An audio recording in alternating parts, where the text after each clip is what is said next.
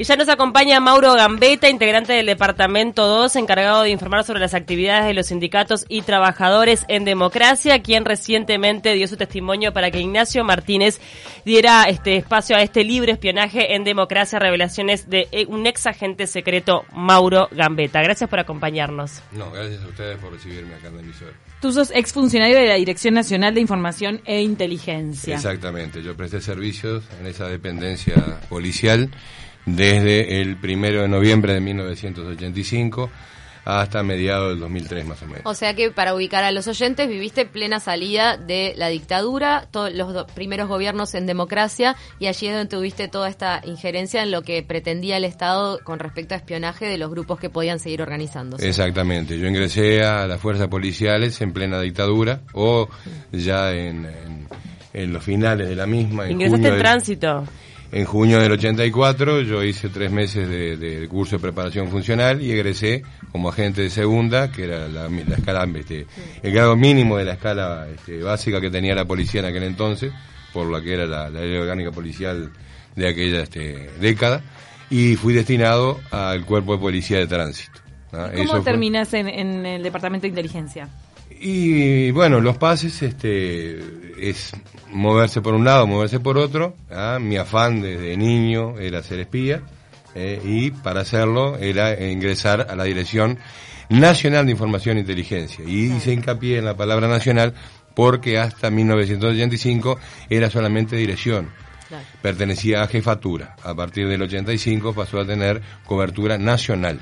Mauro, dependencia. Uno, obviamente, le hablan de espionaje y lo primero que nos viene a la cabeza son todas las películas que hemos visto con la CIA. Eh, y bueno, y llevarlo a la realidad del Uruguay, si bien uno sabe la, época convulsionada que se estaba viviendo y la diferencia que hay con el accionar hoy por hoy, ¿qué tanto de esa fantasía que puede estar en nuestra cabeza ocurría en la realidad del Uruguay en los primeros momentos de, de la reapertura democrática? Mira, yo se lo planteaba en otra emisora que también me entrevistó que hay este, una diferencia abismal con lo que nos mostraban las películas en las este, que yo también eh, pasaba horas mirándolas ¿eh? y por decirlo de alguna manera y, y este, jocoso este me autoinstruía de lo que era este, mm. la recolección de información ¿eh? y el espionaje porque hay que aclarar que una cosa es la recolección de la información y otra cosa es el pasaje de esa información a la inteligencia, ¿verdad? Este, y, y sí, este, hay mucha diferencia en lo que muestran, eh, la tecnología que tienen, los medios que tienen, a lo que yo conté para estar casi tres años este, trabajando en... Con, contanos una de las principales diferencias, porque vos mencionás, por ejemplo, la tecnología, pero eh, hace poco vi la serie esta El Espía en, Netflix y en realidad la tecnología no está tan presente porque estamos hablando de los... Uy, no me acuerdo, 60 me parece. De los 60. Eh, está situada eh, en Israel y el conflicto con Siria. ¿Cuál es la principal diferencia entre el espionaje que vemos en, las películas, que obvio que tiene acción y autos explotando, persecuciones, y eh, lo que hacías vos acá en Uruguay? Bueno, una de ellas es eh, no poder cambiar la fisonomía. Yo tenía que trabajar los 365 días del año, las 24 horas, no con la que tengo hoy, yo tenía pelo, este, unos kilos de menos. Siendo pero, vos. ¿eh? Siendo vos. Eh, lo único que podía cambiar era mi identidad que cambiaba de lugar a lugar a donde yo iba. Ah, nombre, Ahora, apellido. Exacto. Y sigue siendo el mismo en apariencia. En apariencia sí, no tenía forma porque tampoco se me daban los medios como para poderlo cambiar. Ustedes trabajaban como infiltrados tanto en grupos políticos, en sindicatos, también en grupos estudiantiles. Por lo general eran este agentes policiales que se infiltraban o a veces también captaban a integrantes de estos propios sindicatos a los que se les pagaba un sueldo para que den información. Yo te voy a cambiar eh, y te voy a decir este, en primera persona, porque lo que hacía el resto es justamente eh, las tareas de, inteligencia son muy compartimentadas. Entonces, lo que informas tú, yo, este, no te, eh, tú no tenés conocimiento de lo que sabe ella. Entonces, el resto. Lo que a mí me tocó vivir, que es lo que yo plasmo en el libro, que aprovecho para decir que es totalmente objetivo, yo en ningún momento pongo en tela de juicio por qué se hizo, si está bien, si está mal, sé que lo hice. Era, primero, acercarme al objetivo, ¿eh? obtener la información y después, si ese objetivo era importante, a mí se me daba la orden de que había que seguirlo y obtener objetivo determinada... Estás hablando de una persona que te informaban que podía estar Claro, yo tuve, eh, eh, para ilustrar, eh, mis inicios en la CEPFES, Federación de Estudiantes Secundarios, porque coincidía de que yo estaba terminando el liceo para poder este, ingresar a, la escuela de oficiales, que pedían en aquel entonces quinto año de liceo. Eso me dio, en primer lugar, el acceso a los liceos. Que ese sí, ahí utilizaba mi nombre, por lo menos en el Damaso, que era el, liceo que iba yo. en otros ya no. ¿Había cierto miedo de parte del gobierno de que pues, se podía provocar inestabilidad de parte de, radicales dentro de los liceos, dentro de las movidas estudiantiles? Era, era un miedo mutuo, yo lo puedo decir, tanto de, de la ciudadanía por el resurgimiento, este, de que los militares no, no este, estuvieran de acuerdo con lo que podía pasar, ¿ah? y por otro lado de los militares de que eh, sí, eh, surgiera algún movimiento que no quisiera llegar al diálogo o a una expresión verbal este, claro, si no había una salida ordenada, estaba en peligro de volver la situación a tensar. Y se quería saber quiénes eran los cabecillas y quiénes eran los, eh, los, pensantes. los, que, estaban ahí adentro del liceo, ver quiénes estaban liderando posibles nuevas revueltas. Ahora, ¿qué injerencia tenían los presidentes de, ese entonces? Porque, por lo que tengo entendido, se operó con este departamento durante los gobiernos de Julio María Sanguinetti y de la calle. ¿Qué, este, qué eh, injerencia tenía dentro de este departamento de investigación? Mira, yo lo que te puedo contar es cómo se procesaba en aquel entonces la información. ¿ah? Yo de inicio le dije que tenía el grado mínimo dentro de la policía. ¿ah? Si bien tuve determinada relevancia era por las acciones que yo cumplía y las tareas ¿ah? que otros no habían podido cumplir. Ahora, yo me limitaba a no tenía ni siquiera esto, y estoy tocando un papel este, eh, eh, escrito en computadora, sino que mis informes eran manuscritos. Yo los entregaba al encargado del departamento 2, porque no era jefe, era encargado porque el grado no le daba para ser jefe, ¿ah? y él lo elevaba al comando de la Dirección Nacional de Información e Inteligencia. ¿ah? Eh, yo estoy haciendo todo este, este relato para llegar eh, a una deducción. Eh, esa, esa, información no se la quedaba el director de aquellos tiempos, que era el, señor este, comisario, el inspector principal Máximo Costa Rocha, y no se la quedaba con él. Eso iba al Ministerio del Interior. Y a su vez el Ministerio del Interior tenía que pasarlo a la presidencia. Si yo digo que en algún momento estuve, como estoy con ustedes, frente a algún ministro o al presidente, estaría mintiendo. Claro, pero, o sea, supones que esa relación entre el Ejecutivo y el Ministerio del Interior era fluida, aunque también hay suspicacias de que no en esas épocas capaz que no se informaba todo, todo, todo. No, no, no, no, en esas épocas sí. Sí, se informaba. todo. Ahora, en la parte de como persona, ¿cómo te sentías cuando estabas siendo parte de un grupo sabiendo este doble pensamiento, ¿no? Este pensamiento paralelo de yo en realidad te estoy investigando, aunque en este momento me haga tu amigo, tu compinche, tu compañero. ¿Cómo se vive por dentro una situación así? Y mira, eh, ella planteaba de que había una película ¿ah? donde hacía mención a la vida de un espía. ¿Ah? Y yo salvaba la diferencia que puede haber en un conflicto de las magnitudes de, Israel y, el Líbano, no sé qué, qué parte de este, limítrofe era. Este, pero lo principal que tiene una persona que se aboca a estas eh, tareas es el profesionalismo y tener que dividir lo que son sentimientos con lo que es la tarea que se te asigna. Pero también eh, en, términos de, tu vida familiar te afectó todo este trabajo como No, no, porque yo, eh, primero que, lo hacía muy vocacional, y porque yo cobraba el, sueldo de la gente segunda, a mí no se me daba nada. En, en, tema horarios eras 24 horas. Era 24 horas. Era 24 horas. Ahora me imagino que también este se manejaba mucha información. Por ejemplo, allí aparece eh, eh, la, la, información a propósito del secuestro de Elena Quinteros. ¿Qué puedes decirnos al respecto de eso? Bueno, yo hago mención en el libro a, dos tipos de eh, relatos que hago en el mismo.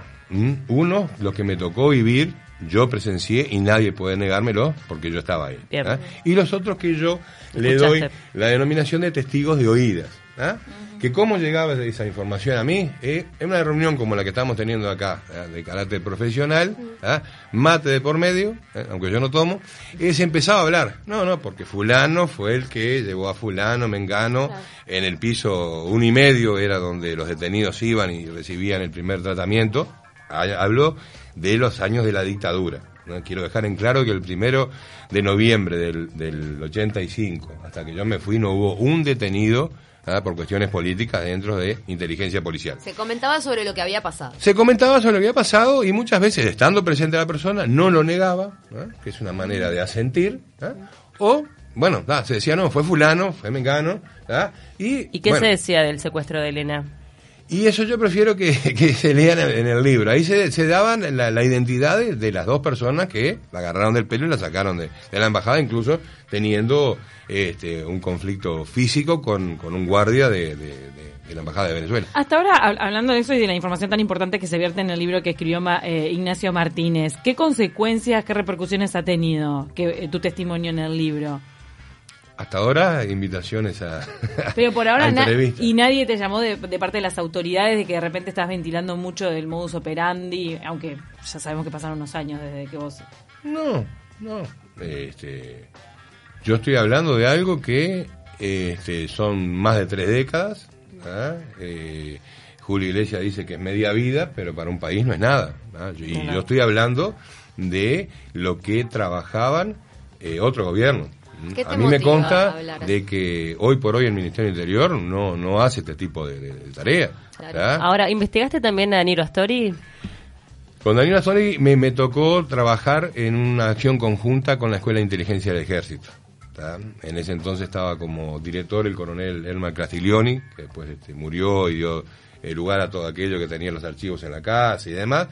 Este, y el señor ministro tenía o tiene un centro de estudios económicos, creo que en la calle Requena. ¿eh? Y al ejército le interesaba ¿eh? ver las actividades de Astori bien de cerca. ¿eh? Y ahí se plantea de poner una camioneta en la esquina, otra este, enfrente, subir a un techo de una persona conocida.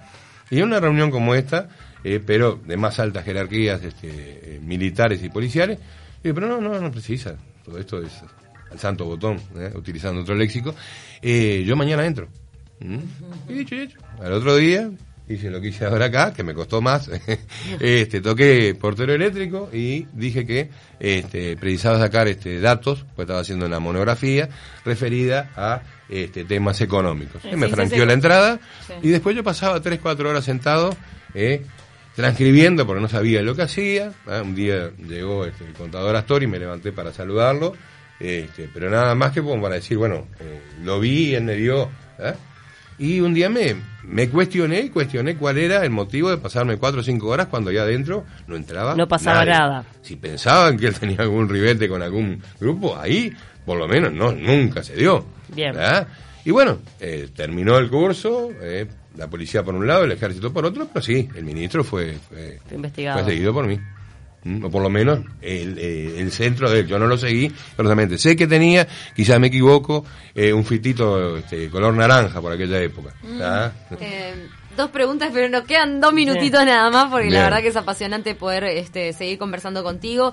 Por un lado, si siendo, como decías, teniendo un cargo bastante inferior, Dos cosas que se me disparan. ¿Tenías eh, capacitación como para soportar este eh, psicológicamente y emocionalmente esta división mental del profesional y, los sentimientos? Y por otro lado, eh, ¿considerás que teniendo tú ese cargo y teniendo tanta información, hay mucha gente por hoy que no está volcando la información necesaria para saber realmente lo que pasó? Mira, con, con respecto a la primera pregunta, yo no tuve ningún tipo de capacitación. Es más, este eh, todo lo contrario de lo que pasa hoy. A mí no se me quería capacitar porque yo pedía justamente que bueno que me dieran alguna herramienta para poder saber un poco más lo que lo que hacían colegas no uruguayos este, y se me decía que no se me decía que no. Y por otro lado eh, sin falsa modestia el trabajo que hice yo por lo menos este, en el tiempo que estuve perteneciente a, a esa dependencia nadie lo hizo eh, lo que se hacía era seguir una manifestación, todo 18 de julio, ¿ah? cuatro o cinco policías con radio, ¿ah? pararon en tal lado, pararon en tal otro. Yo, eh, lo puedo contar hoy por hoy tranquilo, ¿ah? usaba otro nombre, entraba a todas las facultades, entraba a todos los gremios, eh, a los grupos políticos. Entonces, eh, puede ser que exista gente. Ahora, que pueda profundizar, Este, no creo. Mauro, la verdad que nos quedan un montón de cosas pendientes. También habla un poco de lo que se vivió con el Hospital Filtro, como este esto también este fue de alguna forma este muy eh, movilizante para, para nuestro país, este que bueno, terminó con una persona fallecida y donde tú también de alguna forma participaste medio de, forma colateral, pero tenemos que ir al flash. Bien, bueno, entonces... ¿Queremos dejar dos preguntas para después del flash o no? Y capaz que no sé cómo estamos, ¿qué tenemos después del a mí, a mí, me quedó. a mí, viene Leo Pachela, pero me, eh, también me quedo pendiente de preguntarte qué te dedicas hoy. Soy instructor de artes marciales, de karate yo tocando. Mirá, wow. Bueno, si no van a buscar el libro, ¿eh? Espionaje Ahí está, si se quedaron con dudas, la mejor invitación que tenemos para hacerles es leer Espionaje en Democracia, donde está todo el testimonio de Mauro, eh, de Mauro Gambetta ah, con la pluma de, Ignacio, Martínez.